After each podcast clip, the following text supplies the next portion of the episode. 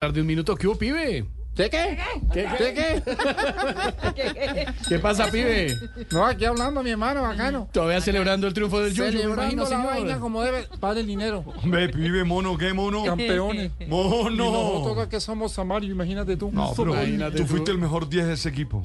¿Te parece? No No. joda. ¿Cómo vivió este título, pibe? No joda, cule Pero, vaina me- pero, pues, bacana. pero metale música de Barranquilla. Le meto música. Métale, sí, hombre. hágale. Oye, Claro. oye, caremofle. Métele música.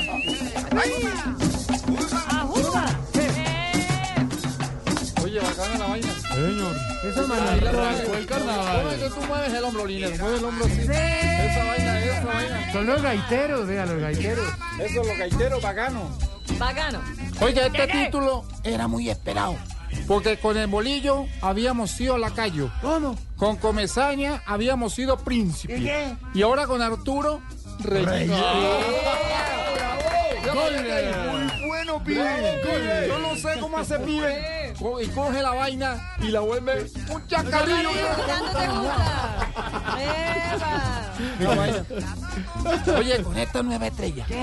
Ya se aseguraron dos cosas muy importantes. ¿Cuáles, cuáles, pibe? ¿Cuáles? La Libertadores de 2024 Sí. y la reelección de Char en el 2027, mi hermano.